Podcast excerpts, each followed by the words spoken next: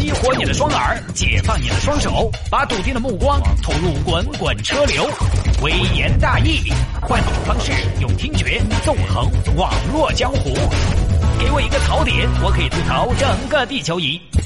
以下内容仅代表主持人个人观点，与本台立场无关。欢迎各位来到今天的微言大义，要继续跟您分享网络上一些热门的、有意思的小新闻。呃，今天第一条，我们来看这个吧。有听众让聊一下二零一七第一篇高考满分作文，这个我要加一个啊，所谓的第一篇高考满分作文。这儿呢，高考才结束，应该有没有一周？忘了啊。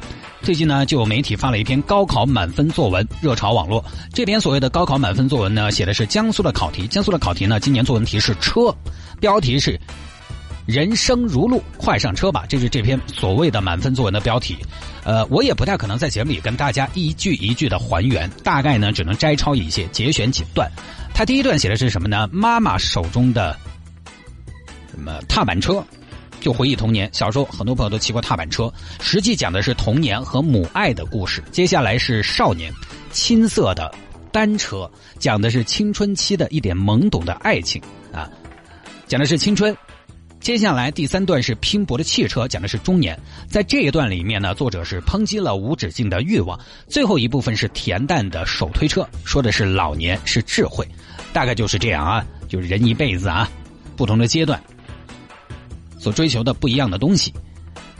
我先说我的观点啊，我觉得这篇所谓的高考满分作文呢。我当时一看，我就觉得不像是真的，感觉像是营销号自己找写手写的。但是我没有任何的证据。反过来呢，其实当时也没有证据表明它确实是真的。高考阅卷，首先大家要相信很严的。那天我听我一个朋友说，阅卷要分两组，一个阅卷老师只负责一道题，这个先打分，打完另外一组再打。但这个当时我有一个疑问：两组打分取哪一个人呢？对不对啊？当时也没有得到正面的回答，可能打岔，嘻嘻哈哈就过了。打完了之后呢，还有第三方来检查，两两边的分打的差距过大是要提出意见的，很严的。那么这种满分作文，我就想问一下，我就这么说，我觉得不可能有哪个个人来发布，比如拿手机拍下来留出来，不可能，他一定是在权威机构来发布，比如说教育考试院啊这样的机构来发布。教育考试院来发布表述的时候，应该是。教育考试院在什么什么时候发布了二零一七年的高考满分作文？应该有个描述。但我在网上当时我搜遍了所有的新闻报道，都没得这些东西，而且所有的报道都只有这篇文章本身，没有其他任何的描述。为什么呀？就是因为它可能就根本不是所谓的高考满分作文。昨天呢，我就是这么判断的。啊，但是昨天呢，节目的关系啊，这个东西没带到，结果今天马上就出来真的结果了，假的。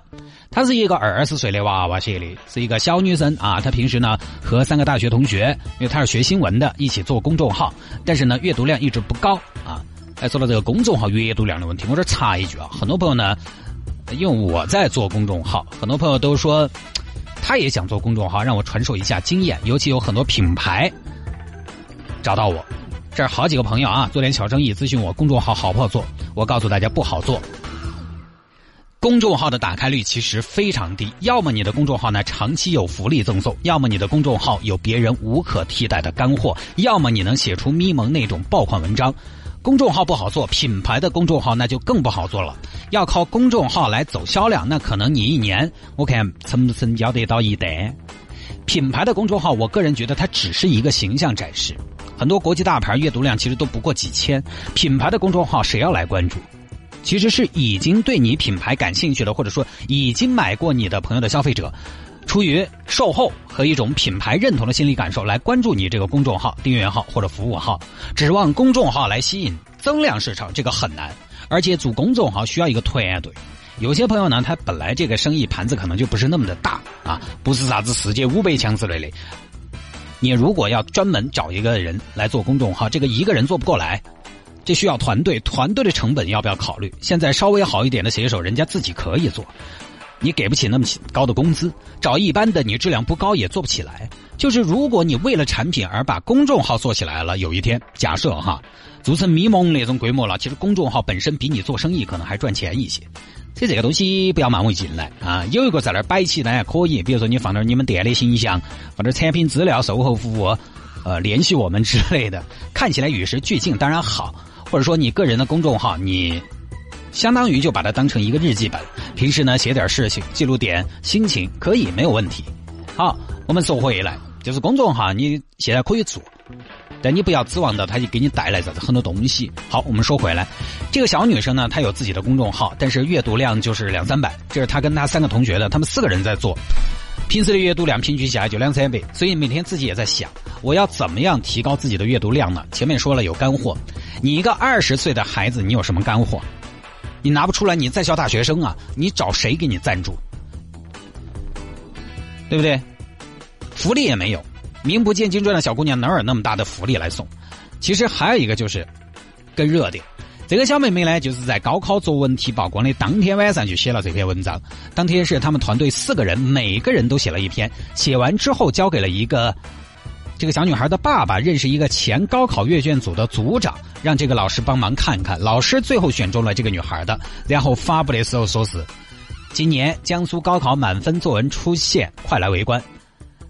知道大家每年最关心的就是作文题了，因为别的题我们都不会了，你知道吗？二十四小时这个阅读量就破百万，这几天了阅读量三百二十五万，点赞四万多个。然后从十四号的清晨开始，这篇文章又被各大媒体热捧，直到昨天中午，江苏省考试教育考试院才回应：歪理，阅卷的过程不可能有作文泄露出来。面对这么海量的阅读量呢，其实按理说小姑娘应该觉得自己成功了嘛，红了嘛。等了好久，终于等到今天。其实没有，等你红了，你就晓得有的时候歌儿还是铁道的了。除了很多的表扬之外，其实这篇文章也拿到呃也有很多质疑。就有些人我摘抄一些啊，这个文章假大空嘛，这也能得满分吗？勉强算及格吧。呃，如果是个高中生写的话，我真心替他感到悲哀。少年该是思想上的放荡不羁、天马行空，但切不可做一副假装看透人生的臭皮囊。这说话很重的哦，因为他这篇文章啊，我再跟大家分享一下，为什么有一半的人觉得他不好，很多朋友都觉得好，这个没有问题，但是还有一半人觉得他不好，为什么呢？因为他这篇文章后面写了中年的物欲和老年的无欲，这个东西没点生活，就说白了，你一个温室里长大的孩子，靠着爹妈带到十八岁的高考，因为当时他才发不出来是以高考生的名义嘛，就十八岁嘛，对不对？大家看到的时候接收到的信息是你这个作者是一个。今年十八岁才参加高考的孩子，靠着爹妈带到了十八岁参加高考，还没有出身社会的青沟子娃娃，你在那儿指手画脚，你知道什么？所以就毁誉参半，毁誉参半这个事情啊，到了后面你会只看到毁，你看不到赞誉了。大部分人类都是比较悲观的动物，表扬的东西看一两个，后面的表扬就差不多了。你这种得到别人别人认可的快感和成就感，很快就会适应，但是人要适应批评就很难。一个批评，你可能需要花几十个表扬才能抵消你的挫败感。这个我有发言权，好吗？因为我天天都有表扬和批评。表扬的你看到后面就没什么感觉了，但是出一个批评，过了一年之后你都还记得清清楚楚的。所以这个小女孩突然红了之后，也面对着网上的毁誉参半，甚至有一些恶言相讥。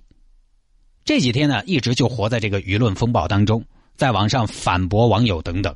然而，这个世界大家各有各的观点。你即便反驳了，其实谁也不能说服谁。其实这种反驳也会很徒劳。还有人说他是恶意营销、传播谣言，没得道德。你像现在来不来扣个帽子，没得道德，这个就严重了。你想，一个女孩二十来岁，长时间的陷入这种情绪，她很难说能从中得到什么愉悦啊。当然，也必须要说的是，她这个公众号红了。所以小姑娘红了之后，也很快的是看到了红了之后的代价。呃，整个事情呢，大概就是这样的，基本上给大家还原了这个所谓的高考满分作文的一个全部的呃炮制的过程。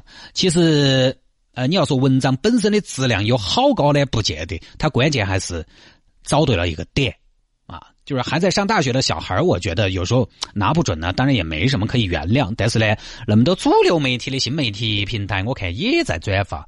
呃，我一个电台的，其实我们平时都不太接触这些的。我一看就觉得有问题，我就不晓得有些媒体呢，他是揣着明白装糊涂呢，还是怎么样？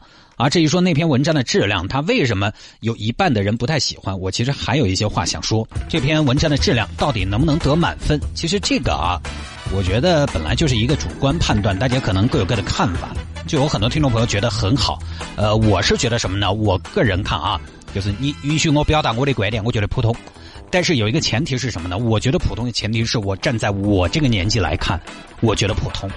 因为我们三十多岁，上有老下有小，这个年纪看文章，其实很多时候我们不是看你的华丽的词藻，或者说你的呃文字的精准、结构的巧妙，我们其实是看三观。我们是有很多三观的考虑。我们看一篇文章，看一个人写的东西，我们是看他的三观正不正，或者说跟我们合不合。经常有人，你看，因为文章的三观问题而拉黑作者，又或者说因为三观的问题，哎，无意中本来以前不太喜欢这个作者的，但是今天他写了一篇文章，刚好写到我的心上了，我就路转粉了。其实不是看辞藻，而如果是回去十四年的时候，我二十岁的时候，我来看这篇文章，我可能哎，我觉得会把我看得一愣一愣的。耶，恁个都排比啊！耶，有些词我听都没听过，对吧？所以分年纪，二十来岁的女孩还在象牙塔里面，很多其实就是那样的，她可能写的就是她真实的东西。我们年轻的时候不都是吗？小女孩，你们说我要嫁给我爱的人。我才不会为了别的东西妥协。结果呢，长大了可能发现，哎，结果我爱的人爱一个三十六 D 的妹妹。我们都觉得以后我要为我的理想活着，绝不为现实妥协。但是现在很多人一出身社会，先就被社会给了一闷棍，才打醒。哎呀，可能是还是要先暂时先妥协，才能以后不妥协哦。大部分人有了钱，才不会成为钱的奴隶。我有个朋友，他呢一直单身，反正自己挣钱嘛，自己吃饱全家不饿。他什么呢？他生活挺低碳环保的，一直不买车不买房啊。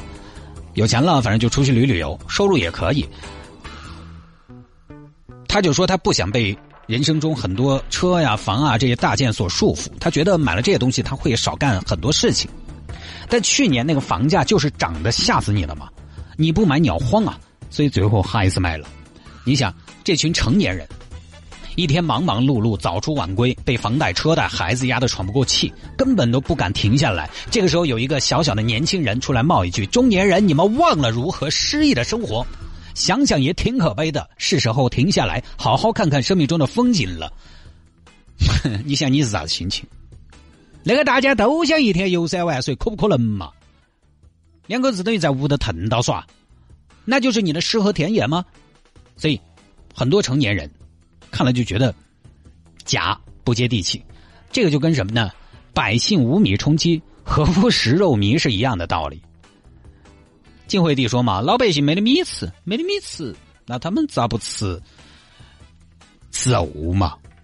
这倒是个好办法，就不接地气。现在的风向不一样了，你看前两年啊，许巍的那首《生活不止眼前的苟且》一跑出来，很多网上很多骂的，因为不接地气。高晓松写的歌词。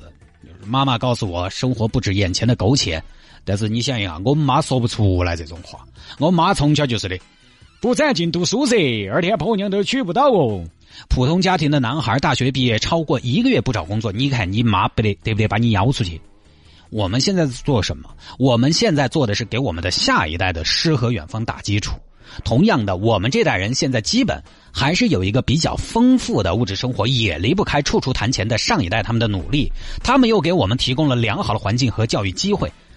你看是西方发达国家的年轻人很多很潇洒，反正走到那儿耍那儿嘛，打几个月工又换个地方嘛，还不是他们的那些祖宗十八代从大航海时代从地理大发现的时候就给他们打下了基础，才有他们今天的潇洒。所以我们责任很重的。我小时候有一次写作文还是干啥，反正说写父亲。我当时不晓得写啥子，因为我小时候呢，我们老儿对我比较严，经常打我、骂我、收拾我。所以呢，我跟他还是保持了一定的距离。太近了，你打起来方便，你知道吗？保持了一定距离，就觉得加上小男孩那个时候又不细腻，察觉不到我爸身上其他的什么的东西，所以关系一般。然后我就乱写，我就说啥子呀？我就写的。我的爸爸喜欢钱，天天都在说要怎么挣钱。后头我们爸就看到了，又把我暴打一顿。你想，好伤心，他好伤心，他看这个，对不对？辛辛苦苦挣钱，还不是就是给你以后多些选择，环境好一点。确实，后来你看，我高中交的溢价，大学学费相当的不便宜。就他们如果那个时候不攒劲，哪有我的津贴？当然，虽然津贴也一般，但起码相对他们年轻的时候来说，还是要好得多。你不感恩就不说，你也吸人家。